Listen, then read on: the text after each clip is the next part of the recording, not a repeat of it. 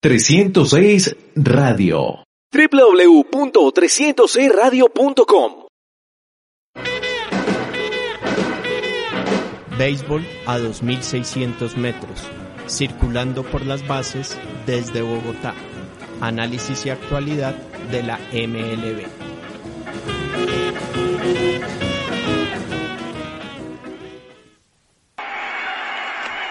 Se le escapa la pelota al receptor.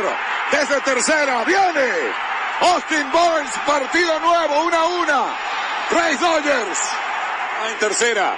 Sigue por la parte de la derecha, cuadro adentro, el disparo, tarde. 2 a 1 los Dodgers. Se van al frente. Cuadro adentro. Rodado.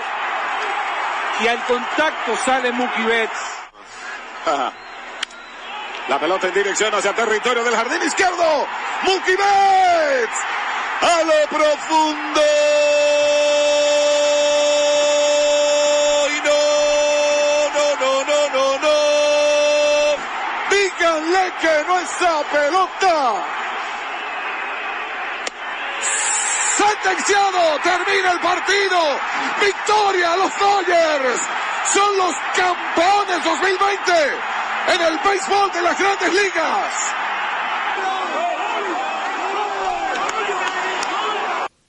Cordial saludo para todos, bienvenidos a Béisbol a 2600 metros, circulando por las bases desde Bogotá, análisis y actualidad de la MLB. Un fuerte abrazo a todos a quienes nos están acompañando a través de 306radio.com, además a todos a quienes están en el podcast por medio de Rotonda Deportiva, también iTunes, Spotify, SoundCloud e iVoox. Para esta edición les traeremos un programa en el que vamos a hablar del título de Los Ángeles Dodgers en esta temporada 2020 del béisbol de las grandes ligas. Le ganaron en seis partidos a los Tampa Bay Rays, séptimo título en la historia de la franquicia de los Dodgers.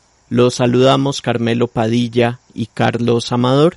También tendremos colaboraciones de Juan Camilo Vergara y de Rod Ávila. Saludo a Carmelo desde Cartagena.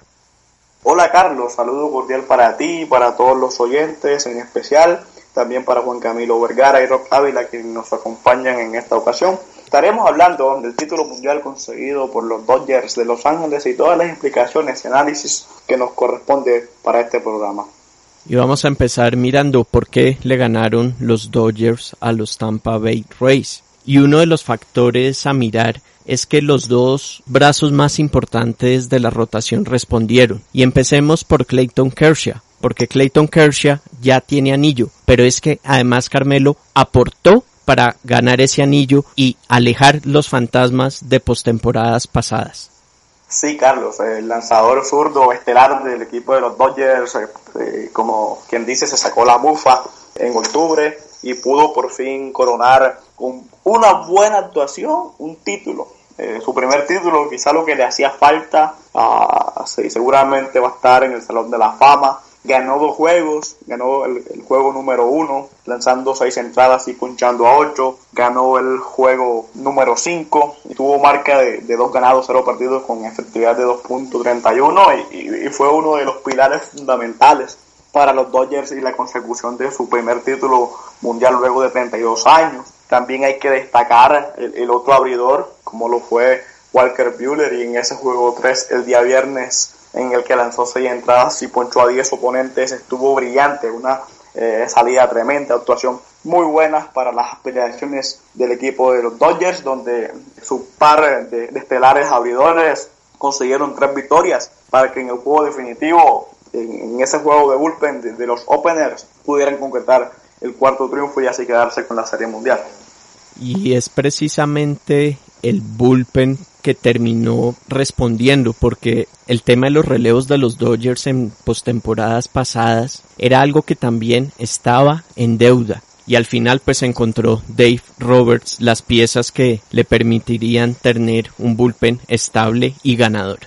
Sí, sí, eh, la verdad que sí, eh, Dave Roberts eh, tuvo un buen manejo de, de bullpen en, en, ese juego 4, así como siempre destacan cuando hace toma una mal decisión, pues en, el juego número 6, en el juego definitivo, tuvo un excelente manejo donde dejó a un lado por ahí las analíticas, dejó a un lado por ahí el iPad y se dejó llevar de la intuición. ¿En qué sentido? En que a Julio Urias, si la computadora lo decía, lanzaba un tercio de entrada, que fue cuando entró a relevar en esa parte, en esa séptima entrada, y sacó el lado que tenía que sacar.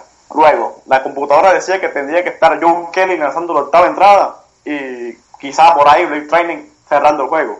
Pues no fue así. Eh, Roberts dijo, eh, sintió que Urias estaba eh, muy bien, estaba inspirado, tenía una gran noche y lo dejó seguir en el juego. Lo dejó seguir en el juego. Algo así como lo que no hizo Kevin Cash con, con, su manejo de piqueos en ese juego definitivo, que sin duda fue fiel a su estilo, al estilo del equipo de Tampa, que más adelante estaremos hablando un poquito más de eso. Pero Dave Roberts tuvo un manejo excelente, excelente, ¿por qué? Porque se le dieron las cosas. Igual cuando no se le dan las cosas también lo, estamos diciendo, pero eh, en este juego 6 definitivo cayó Bocas, eh, se reivindicó con la fanaticada de California, que son de los Dodgers, y, nada, bien merecido por, el manejo, y, también hay que destacar que tuvieron una ofensiva de lujo en esta Serie Mundial. Sí, no, y es que vimos como en el tercer partido que ganaron los Dodgers, quien terminó ese juego fue Kenley Jansen, pero permitió una carrera. Al día siguiente, en el juego 4, memorable e histórico partido número 4 de esta serie mundial, y en el quinto partido, Roberts pues se va con Blake Training para cerrar el juego. Y luego lo que comentaba Carmelo, viendo que Urias estaba tan dominante, lo deja. Y otro factor para tener en cuenta de estos Dodgers, su ofensiva. Una ofensiva que en esta postemporada anotó 101 carreras, 59 fueron con dos outs, es decir, el 58%.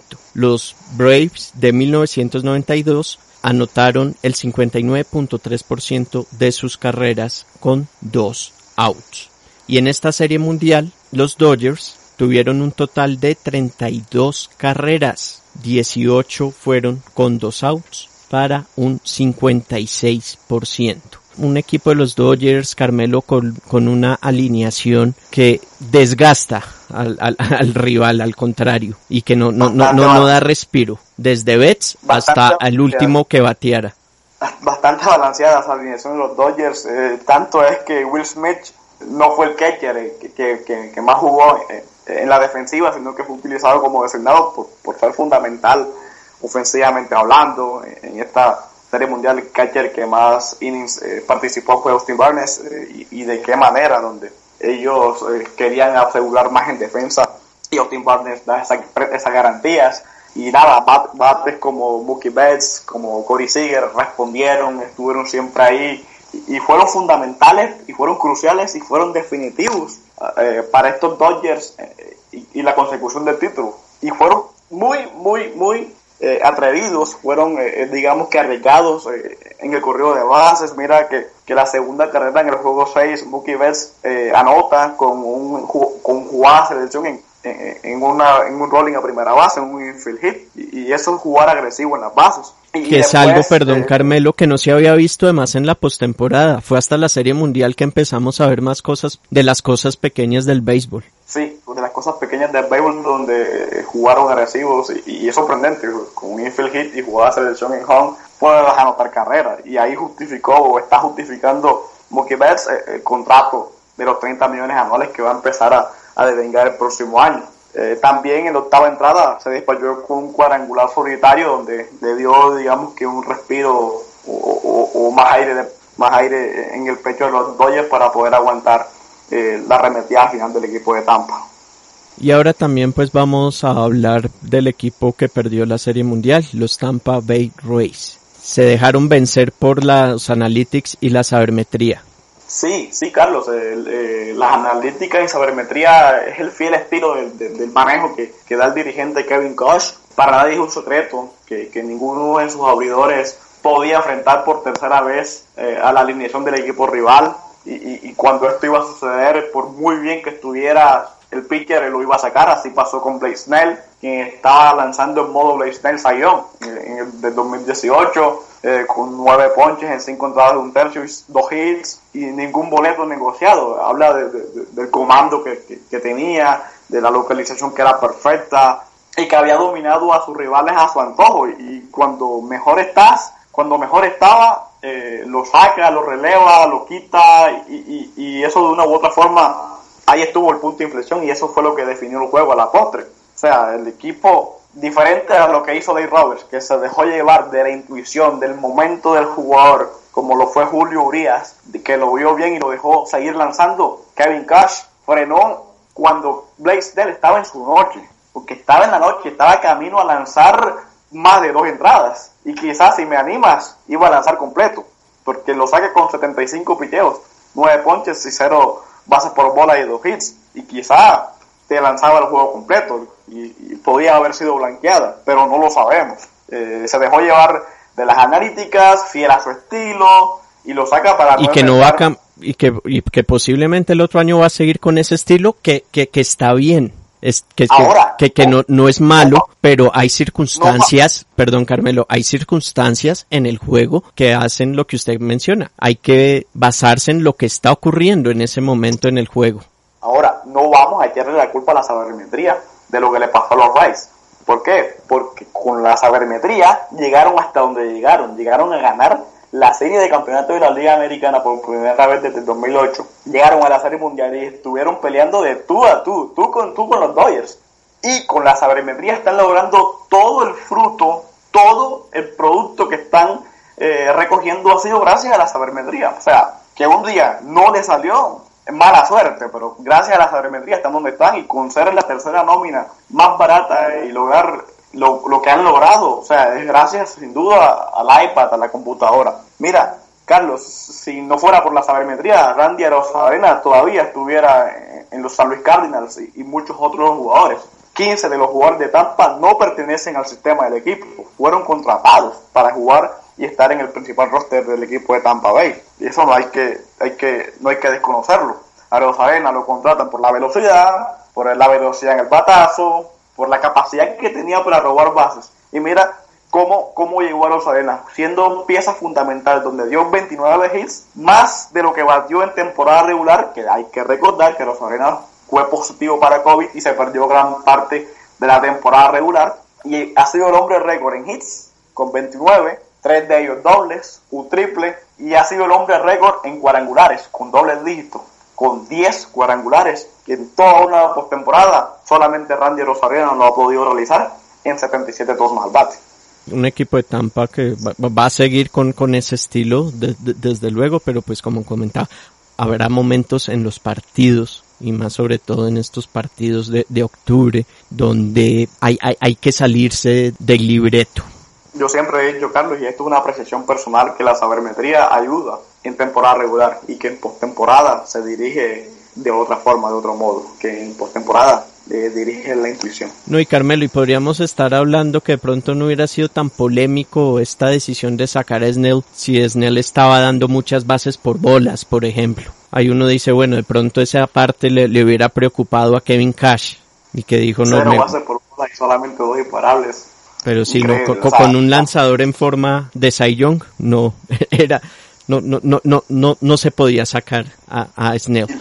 de todas maneras, sí, Carmelo. Lo dijo Mookie Betts, Carlos, que previo al turno de Mookie Betts, previo al tercer turno de Mookie Betts, eh, dijo después en la conferencia, después del juego, que sintió un alivio al saber que iban a sacar a Snell, quien estaba en modo Young eh, en ese momento, que está, quien está en esa noche. Recordemos que Mookie Betts jugó en los Mediarrojas de Boston y le tocó padecer a los envíos de Blake Snell en ese año que este fue el premio Sayón de la Liga Americana.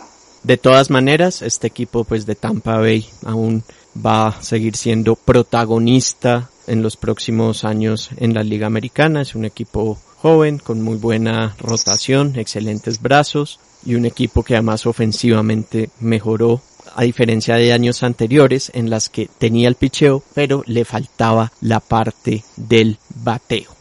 A Carmelo Padilla, muchas gracias por habernos acompañado en esta temporada. No, Carlos, eh, te quiero dar las gracias a ti por la, por la confianza brindada, eh, por haberme tenido en cuenta durante toda la temporada para, para estar en tu programa. Para mí es un enorme placer poder acompañarte, poder acompañarlos y es un verdadero gusto estar aquí hablando del deporte que tanto nos gusta como el, el béisbol de grandes ligas. Nosotros acá vamos a seguir con Juan Camilo Vergara y con Rod Ávila. Y con Juan Camilo vamos a estar mirando el tema del MVP de esta serie mundial, que fue para el campo corto Corey Seager. Tuvo un promedio de bateo de .400, un porcentaje envasado de .556, dio dos cuadrangulares, se robó una base y tuvo cinco carreras impulsadas. Tuvo en general además una postemporada muy buena porque batió .328 y recordemos que también fue el MVP de la serie de campeonato de la Liga Nacional, convirtiéndose así en el octavo jugador en ganar MVP en serie de campeonato y en serie mundial. Y es el primero que lo hace desde Madison Bumgarner en el 2014. Y Corey Seager es el sexto campo corto en ganar el MVP de una serie mundial y es el primero que lo hace desde que lo hiciera Edgar Rentería en el año de 2010 con los San Francisco Giants. Pero más sobre Corey Seager pasamos con Juan Camilo Vergara desde Nueva York. Así es, Carlos, como bien mencionas, un Corey Seager que tuvo una serie mundial realmente impresionante, fue realmente notable ver a este jugador en un line-up tan plagado de estrellas con jugadores que han sido MVP de las grandes ligas como Mookie Betts, Cody Bellinger, realmente producir una y otra vez para el manager Dave Roberts. Así que realmente merecido este, este premio MVP para un jugador que recordemos tuvo muchos problemas físicos en el último tiempo. Recordemos que en el 2018 solamente pudo disputar 26 partidos ya que fue sometido a la cirugía Tommy John, lo que lo hizo perderse prácticamente toda esa temporada. En el 2019 también tuvo, digamos, eh, le costó agarrar el ritmo, tanto así que conectó 19 honrones en 134 partidos, pero en este 2020, en la temporada regular, conectó 15 en apenas 52 duelos en esta temporada atípica de 60 partidos. Entonces, realmente hemos visto eh, a un Corey Seager en esta, en esta temporada 2020 como ese jugador que siempre estuvo considerado dentro de los mejores prospectos, no solo de los Dodgers, sino de todas las grandes ligas. A mí me parece que le costó un poco agarrar el ritmo después de esa cirugía Tommy John. Se vio en el 2019 que estuvo un poco irregular, pero ya en este 2020 estamos viendo a ese Corey Seager que siempre fue considerado como una estrella en potencia desde que fue seleccionado en la primera ronda del draft del 2012, donde recordemos la primera selección fue Carlos Correa de los Astros de Houston. Entonces, eh, me parece que lo de Corey Seager, Carlos, es absolutamente merecido. Fue un jugador que fue una y otra vez una pieza clave en el line-up del manager Dave Roberts y también en, materia defensiva, que recordemos hubo un tiempo en que, en que los, los Dodgers consideraron cambiar a Seager eh, incluso en el mismo paquete de Mookie Betts, lo que son las cosas, se mencionó en un momento Corey Seager como una de las principales piezas de cambio de la organización, teniendo en cuenta que ellos cuentan con Gavin Lux, que también es otro prospecto de los más importantes de las grandes ligas. Entonces, eh, yo creo que, que, lo de Seager en todo sentido, en ofensiva, en defensiva, en materia de liderazgo, es todas esas condiciones que siempre se habían tenido de él o que siempre se habían esperado de él a futuro. Ya, ya los Dodgers eh, pudieron darse cuenta de, todo el potencial que tiene este jugador, que ya no es, ya digamos, no es ninguna, no es ninguna sorpresa, es toda una realidad y bueno, va a ser interesante ver qué decide el equipo de cara al futuro, porque eh, Gavin Lux es una de sus principales piezas, pero con el rendimiento que tuvo Corey Seager, pues ya es difícil pensar que los Dodgers van a salir de él. Así que una excelente presentación de Corey Seager en esta serie mundial y una de las principales razones por las cuales los Dodgers pudieron quedar campeones después de más de 30 años.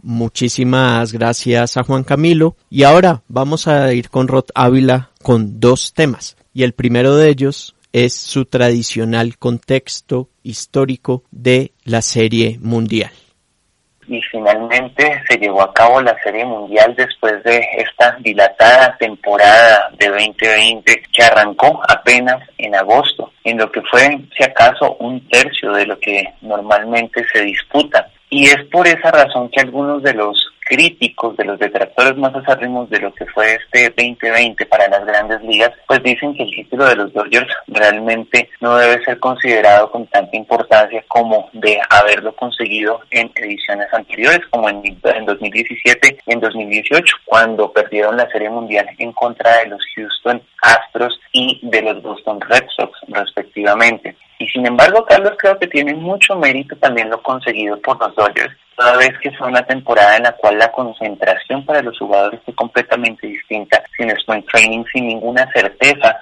hasta el mes de junio de lo que iba a suceder en la temporada y en la cual pues vimos también un equipo que finalmente consiguió un título después de 32 años y en su tercer intento en cuatro años por volver a coronarse campeón, cosa que no ocurría desde el año de 1988. Recordemos que en esa ocasión, Carlos, coincidencialmente como ocurrió este mismo año, Los Ángeles Lakers también fueron campeones de la NBA. Entonces, en cuestión de semana y media, vimos como la ciudad de Los Ángeles pues consiguió dos de los títulos deportivos más importantes de los Estados Unidos. Hay que decir que pues los Dodgers consiguieron así pues ya en esta década tener un título, se enfrentaron a los Tampa Bay Rays, Tampa Bay Devil Rays, como comenzaron en el año de 1998 como un equipo de expansión y que llegó por segunda vez a la Serie Mundial. La primera había sido hace 12 años, en 2008, cuando perdieron 4-1 en contra de los Phillies de Filadelfia. Un equipo muy distinto, Carlos, ese de 2008 encabezado por Joe Madonna, este de 2020 de Kevin Cash, que tuvo además, Carlos, creo que una mayor exposición a la audiencia nacional. Si bien hay que decir que esta fue una serie mundial que realmente tuvo una de las peores audiencias, solamente equiparable a lo ocurrido en 2012 cuando los eh, San Francisco Giants barrieron a los Detroit Tigers en cuatro juegos. Hay que decir que esto se debe a muchos motivos. Uno de ellos, pues, lo que ha sido este 2020, que indudablemente ha causado mella, ha tenido un docalado en los aficionados a los deportes. En segundo, como había mencionado al principio de esta locución, Carlos, que pues la temporada realmente no ha sido considerada de tanta importancia para muchos de los aficionados al béisbol. Y en tercer lugar, también lo que fue la saturación de productos, ¿no? Vimos final de Copa Stanley, vimos final de la NBA en cuestión de 15 días y posteriormente serie mundial. Esto sin mencionar también que el ánimo en general en los Estados Unidos y en el mundo, pues realmente no es tan festivo y no es tan jovial como para entregarse a los deportes. Y ahora, Rod, le quería preguntar, pedir su opinión sobre un tema relacionado con el futuro del béisbol. Y es que este año, por la pandemia, se llevó a que se jugara, se jugaran las dobles carteleras a siete entradas, vimos a que las entradas extras empezaran con corredores en segunda base, se jugaron solo 60 partidos en la temporada regular. Entonces, Rod, quería preguntarle, ¿usted cree que lo que ha sucedido este año sea una base para que más adelante estemos viendo algunas modificaciones de este tipo más adelante en las grandes ligas? Y Carlos, el desafío para grandes ligas la próxima temporada será el de comenzar el primero de abril tal como se ha estipulado preliminarmente y es que al margen de lo que significará el avance de la crisis sanitaria del COVID-19 también hay que decir que muchos cambios tendrán lugar después de lo que ocurrió este año. El primero de ellos que es algo que pasa por debajo del radar, pero que eh, llega a una fecha de corte en este año de 2020, es el acuerdo con las ligas menores.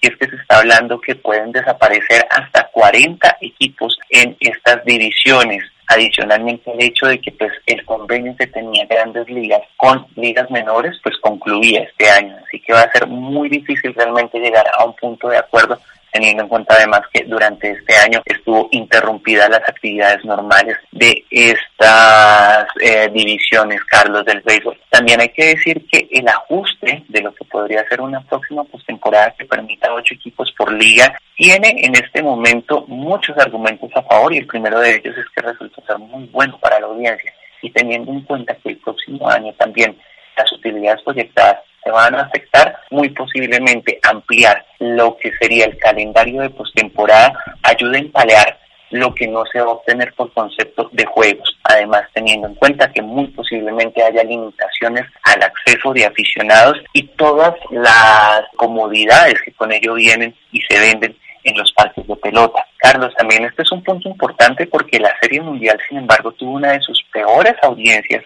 la peor desde el año 2012, apenas 9.8 millones de espectadores llevó a lo que fue el último juego de la Serie Mundial, lo cual también hace pensar que pues cada vez es más importante mantener un mercado regional y que es necesario proyectar como ha sido la iniciativa de Ross Manfred para que el producto sea más atractivo en audiencias nacionales. Hemos visto que el béisbol es bien recibido en mercados regionales, pero en la medida en que van avanzando eh, las etapas de postemporada van quedándose atrás los equipos que cuentan con una base de fanáticos leales, ya no es tan interesante para el resto de la audiencia. En canales como los que transmiten la serie mundial, como es el caso de Fox, como es el caso de TDS, y también teniendo en cuenta que uno de los hechos que viene quejando el béisbol en este momento es el descenso de espectadores, porque se está envejeciendo la base de fanáticos. Y nosotros hemos hablado ya desde hace casi 10 años en que el béisbol necesitaba ajustarse y quizás este haya sido el punto en el que haya alcanzado masa crítica algunos, mm, algunas modificaciones que puedan hacer el juego más atractivo y expedito. Ya vimos algo, Carlos, con lo que fueron las modificaciones en doble cartelera, que tendrían solamente siete entradas, los juegos cuando tuvieran que disputarse en un mismo día. Ya vimos lo que fueron algunas medidas para hacer que los extra innings fueran más rápidos. Y esto, Carlos, puede tener una ventana de oportunidad para que se vuelvan medidas permanentes. También veremos medidas que vayan enfocadas a una de las grandes eh, metas que ha tenido Rodman, pues que es hacer que cada juego dure algo menos de tres horas, sin haberlo conseguido hasta el momento, por supuesto. Así que todas estas eh, medidas que se tomaron para afrontar lo que fue esta temporada de 2020 es posible que las veamos también en el año de 2021 o en 2022. Eh, recordemos que pues un laboratorio para algunas de estas fueron las ligas menores que posiblemente el año siguiente vayan a tener algunas transformaciones, así que es posible que veamos que esas medidas se vayan a aplicar directamente ya en Major League Baseball en el corto y mediano plazo.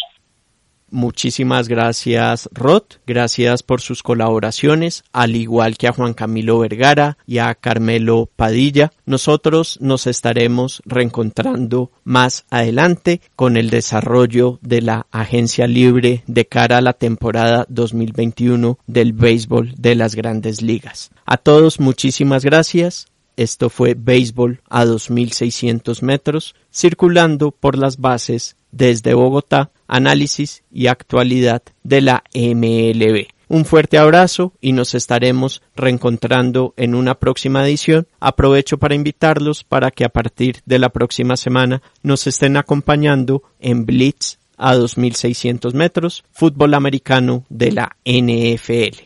Two strikes, two out. Urias to Adamas. Call strike three. The Dodgers win. Finally, the wait is over. The Dodgers are the champions of 2020 in a year like no other where joy has been so hard to come by. Tonight, tears of joy. Let them flow. Béisbol a 2600 metros, circulando por las bases desde Bogotá. Análisis y actualidad de la MLB. 306 Radio. www.306radio.com